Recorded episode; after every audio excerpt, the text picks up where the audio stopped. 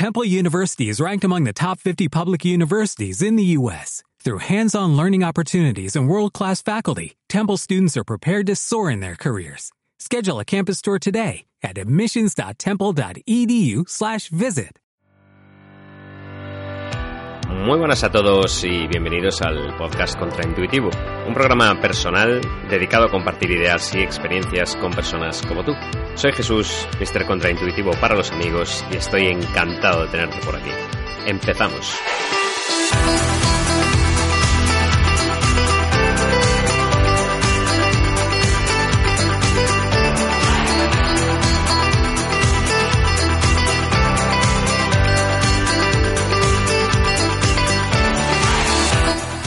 Y lo hacemos en este café contraintuitivo, un formato que está teniendo muy buena acogida. Tengo que daros las gracias por eso, porque la verdad se nota que cuando no leo artículos, cuando simplemente improviso, bueno, pues una conversación sin guion, de esas que podríamos tener tú y yo en una cafetería o tomando algo, pues parece ser que es algo que gusta, que funciona muy bien y os agradezco mogollón el apoyo que le estáis dando. Estamos al lunes, como siempre, día 8 de julio de 2019 y hoy me apetecía traeros un tema de estos que, que son candentes, que yo creo que están muy muy en boga y que creo que puede ser interesante, como es la superioridad moral. Esto de la superioridad moral viene un poco de la idea de las personas que se sitúan un poco ahí como que flotan ¿no? en su filosofía, en su ideología, vamos a llamarlo en su pensamiento, y proyectan un poco esa dinámica tóxica de decir yo,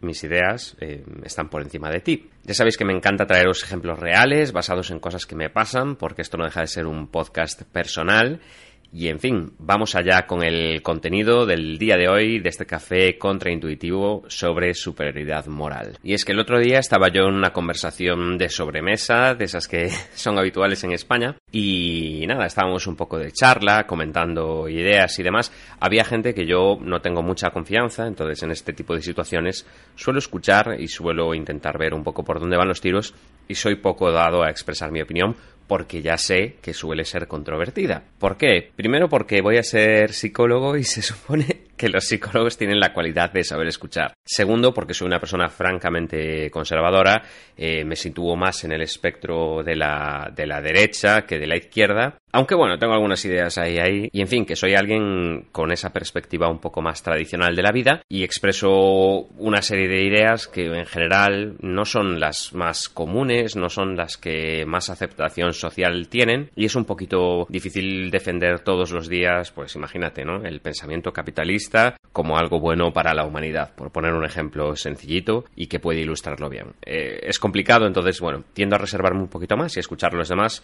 precisamente porque no me apetece empantanar y no tengo por qué andar con mis ideas, ¿no? Siempre dando la lata, que para eso tengo este podcast en el que os comento mis cosillas. Y el caso es que se me vino a la mente la idea para este episodio precisamente escuchando a una persona que en este caso era muy de izquierdas y que estaba hablando del concepto de votar bien. Eh, estaba analizando un poco los resultados electorales que ha habido en España y señalaba, pues eso, ¿no? que, que eh, estos resultados, cuando favorecían a la izquierda, eh, habían sido votar bien y cuando aparecían otras alternativas de derechas del espectro político, pues era votar mal, porque la gente es ignorante y porque la gente no tiene ni idea de lo que hace y como resultado de esa pobre formación, la consecuencia última es que no votan lo que él considera que hay que votar, que es votar bien y votar a la izquierda. A mí me pareció una conversación muy curiosa porque más que una conversación era un speech, ¿no? Era como un monólogo en el que él exponía su lógica que básicamente era, si votas bien, genial, si votas algo que no sea lo que voto yo, es porque no tienes ni idea y eres un poco mi enemigo, ¿no? Eres como alguien a quien tengo que condescendientemente enseñar para que votes bien, ¿no? Porque si no, claro. Y digo que me pareció muy interesante porque esta persona, por algún motivo, eh, asumía que todos los que estábamos a su alrededor éramos de izquierdas también. Entonces como que se venía un poco arriba sintiéndose amplificado ¿no? por el grupo. Eso me dio la oportunidad de abrirme un poco también, ¿no? De, a mí me gusta eso, escuchar y, ver si la persona que tengo delante me aporta alguna idea que desafía precisamente mis, mis creencias sobre lo que es el mundo y cómo funcionan las cosas y con toda la humildad del mundo pues escuchar porque realmente suelen surgir cosas, incluso en el pensamiento diferente al nuestro, que son enriquecedoras. Y, creo que debe ser así, porque si no el mundo sería aburridísimo. Si todo el mundo fuera como yo, si todo el mundo fuera conservador o capitalista o de derechas o lo que sea, pues la verdad es que sería muy aburrido. a mí no me apetece que sea así, prefiero que haya diversidad. Pero vamos, que sí me parece interesante el caso porque me trae a la mente el pensamiento dicotómico o excluyente, que es esta idea de o estás conmigo o estás contra mí, o piensas A o entonces piensas B. O eres de derechas o eres de izquierdas o te gusta el Barça o el Madrid. Tenemos siempre este pensamiento dicotómico que es conflictivo porque yo creo que es más propio del fanatismo que de la gente normal, de la gente, digamos, que simplemente pues tienes unas ideas, pero hay que ser flexibles. ¿no? Este no es un programa de política ni, ni pretendo convenceros de absolutamente nada, insisto, es una conversación de café no me vayáis a abandonar el café a medias, pero ya os digo que me considero una persona bastante abierta precisamente porque, por ejemplo, en el terreno de la política he votado eh, opciones de izquierda, eh, diríamos que incluso algunas que son consideradas izquierda radical, y también he votado después opciones que son consideradas de derecha radical y cosas en el medio. Eh,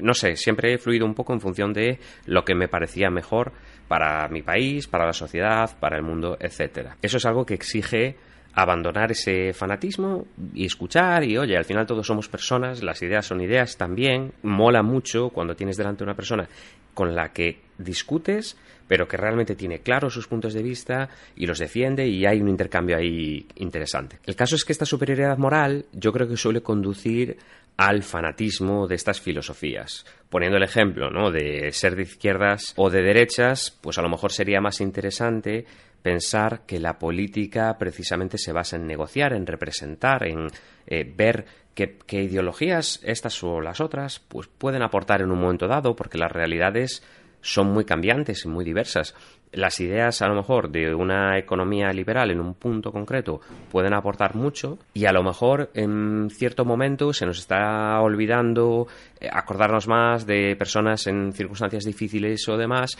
y tenemos que irnos un poco más hacia eh, ideas que serían más propias del socialismo. Yo no las comparto, pero veo valor en algunas de ellas. No, no, no se puede digamos, resumir todo con brocha gorda y, se acabó el tema. Otro ejemplo de, que yo considero de filosofías que, realmente se podrían expresar de otra manera, lo habéis visto también en el blog, es el tema del veganismo, que mezcla un poco la nutrición con la filosofía, y, no sé, me parece un poco raro, eso no, no pasa con, con, la gente a la que le gusta la pizza, ¿no? que no, no dicen ser pizzarianos ni, ni, necesitan argumentos que de alguna manera sostengan una forma de comer. Me gusta más el enfoque, por ejemplo, de dieta basada en plantas, que yo sí soy muy favorable a él. No vayáis a creer que tengo un altar en el que sacrifico cerdos al dios de la carne nada que ver con eso. Me encanta la carne, pero creo que las dietas basadas en plantas en momentos concretos pueden ser buenas para las personas.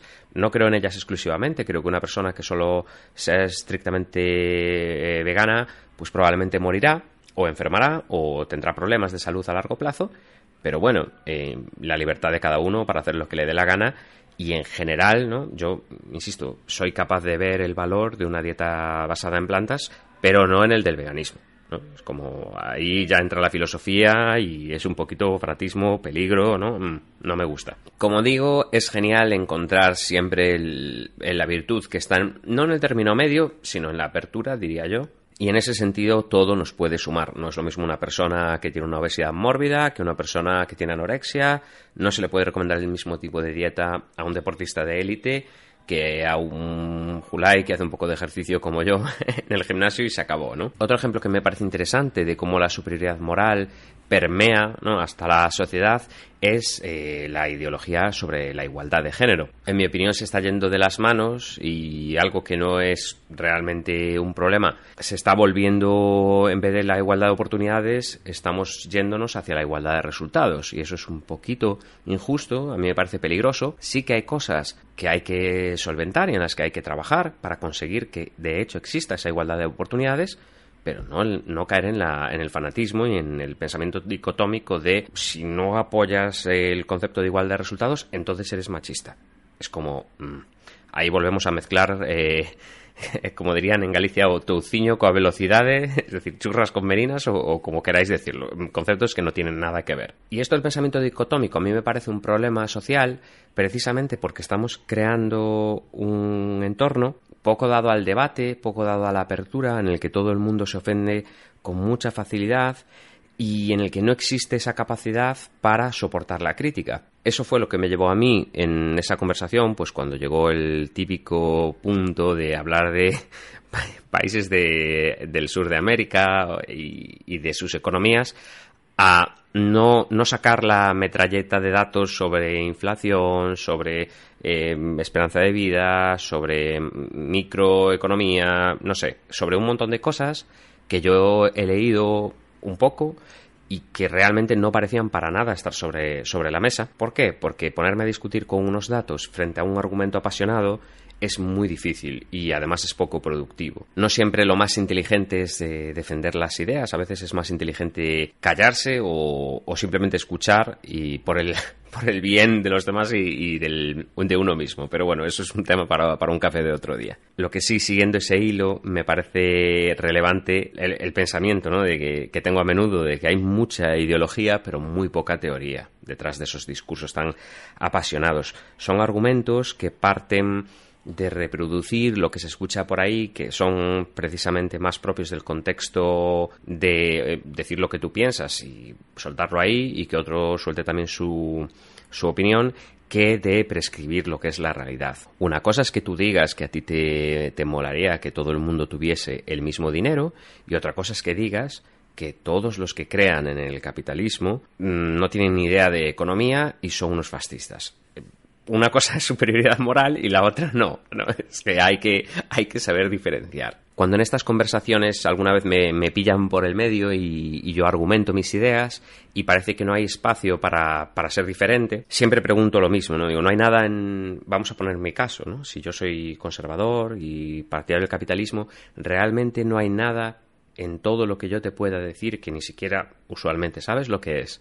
No hay nada que valga la pena escuchar, que a lo mejor te aporte, no hay nada que realmente podrías introducir en tu pensamiento para mejorarlo. Volviendo a los datos, porque a mí me gusta argumentar desde los datos, desde algo que se puede contrastar y que no depende de lo que de cómo yo me levante ese día ni de, lo oí, me lo dijeron, no, datos concretos. ¿Cuánto sabemos realmente de nutrición? ¿Cuántos de nosotros tenemos claro realmente si una dieta concreta u otra son mejores? ¿O nos fiamos de lo que nos dice pues ese médico de cabecera que a lo mejor ha estudiado cuatro meses de nutrición y que no necesariamente tiene que saber mucho del tema? ¿O de esa persona que nos encontramos aquí o allá? A mi prima le fue bien. Ya bueno, los datos, ¿no? Volvemos a los datos, a los estudios, a la información que eleva un poquito el debate. Si estamos en el nivel de las pasiones es muy difícil argumentar porque nunca vas a, encajar algo que se salga de tu, de tu perspectiva, de lo que a ti te parece correcto. Si desde tu superioridad moral tú señalas lo que está bien, lo prescribes a los demás, mm, es difícil que haya espacio para que los demás te podamos aportar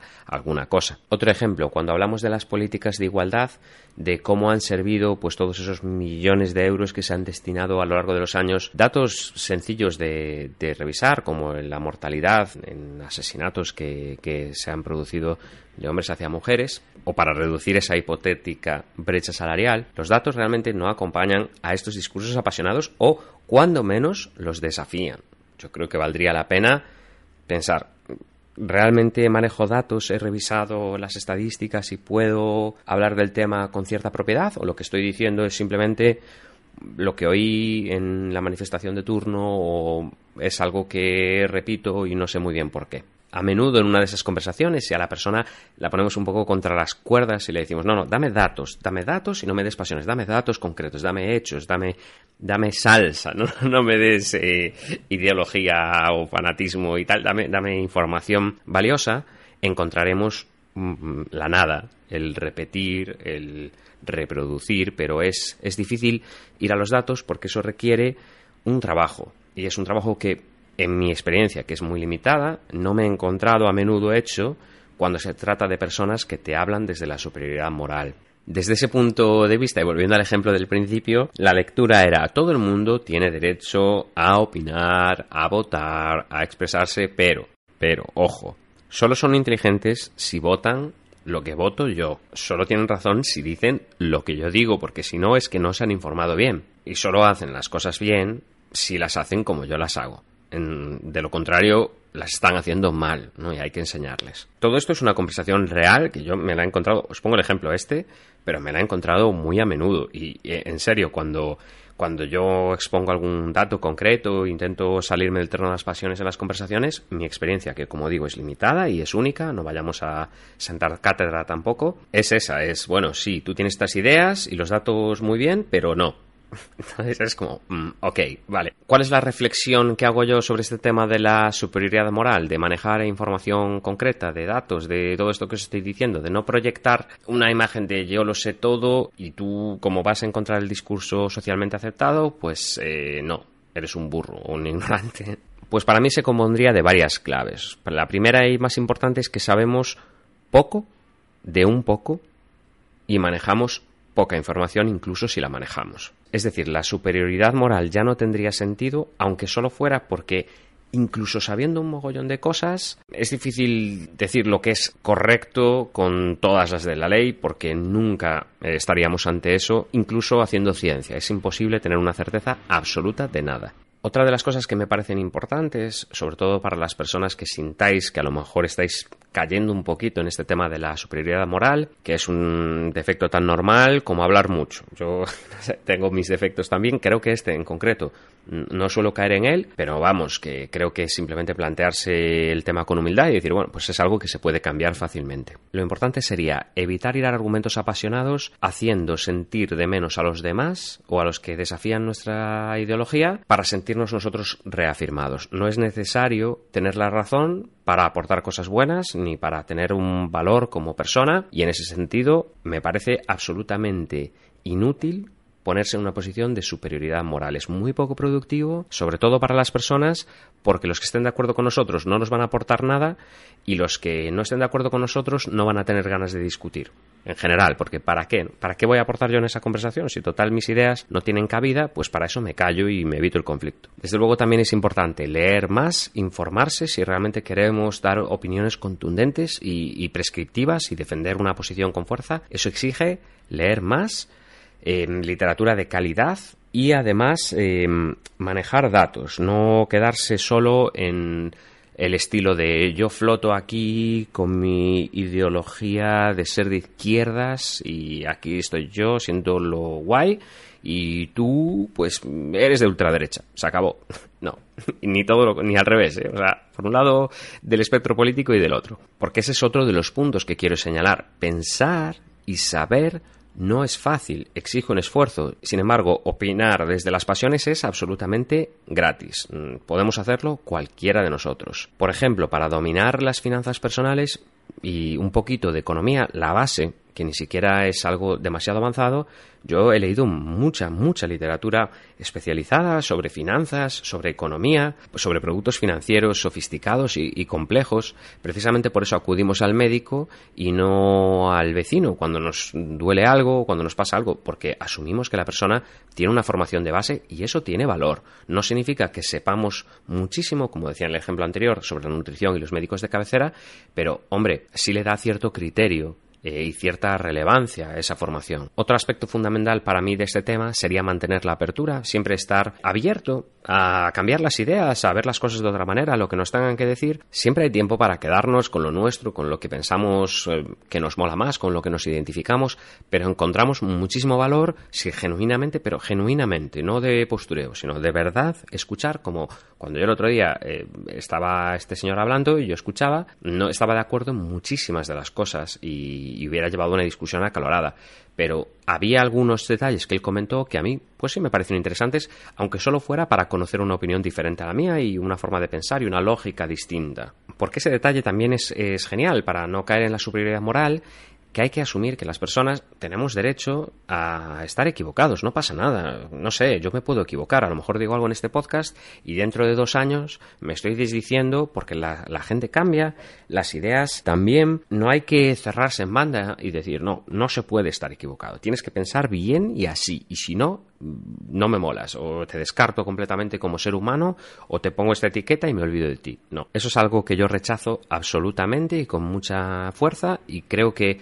de esa apertura que os comentaba antes nace la capacidad de aceptar estar equivocado uno mismo primero y luego aceptar que los demás también pueden equivocarse y no hace falta mortificar a la persona que tenemos delante. Precisamente en temas de economía, cuando a mí me proponen alguna idea absolutamente esperpéntica, en esta conversación del otro día estábamos hablando del ejemplo clasiquísimo de Venezuela y yo pensaba, a ver, ¿cuál es el dato de la inflación actual? Eh, que ha tenido Venezuela o que ha tenido a lo largo de los últimos cinco años. Porque ya solo con eso se hacía muy difícil sostener ese discurso. Pero no lo pensaba como un dato que tirarle a la cara a la persona, sino que yo pensaba, bueno, pues, joder, no sabe esta información y molaría que la supiera porque a lo mejor así no diría estos rollos que está diciendo por aquí que luego se diseminan y no, no son del todo lo, más favorable a lo mejor para el mundo. A mí me encanta cuando estoy discutiendo con alguien y me dice, oye, pues eh, no lo había pensado así, y ya está, ¿no? ¿no?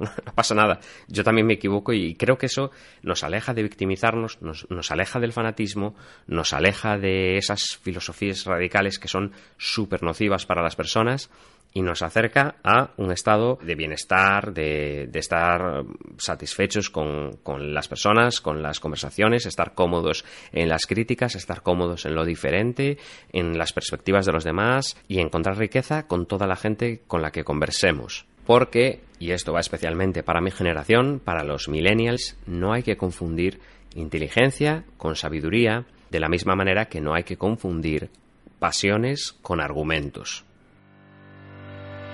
En fin, que ya veis que me incomodó un poquito el tema de la superioridad moral, es algo que me encuentro a menudo y me parecía interesante traerlo al podcast. Ya me contaréis cuál es vuestra opinión en los comentarios. Además de invitaros a esa reflexión y a compartir vuestras ideas, eh, quería daros las gracias como siempre por valorar positivamente el podcast, que me ayuda un montón para darle cierta proyección, para que lo escuche y lo descubra más gente, con lo que os invito desde ya a compartirlo con quien queráis, sea de izquierdas, de derechas, del medio o de arriba o de abajo, tenga las ideas que tenga, me encantará eh, que, le, que, le, mandéis este programa porque me ayudáis mogollón a crecer, que ahora mismo es importante para mí.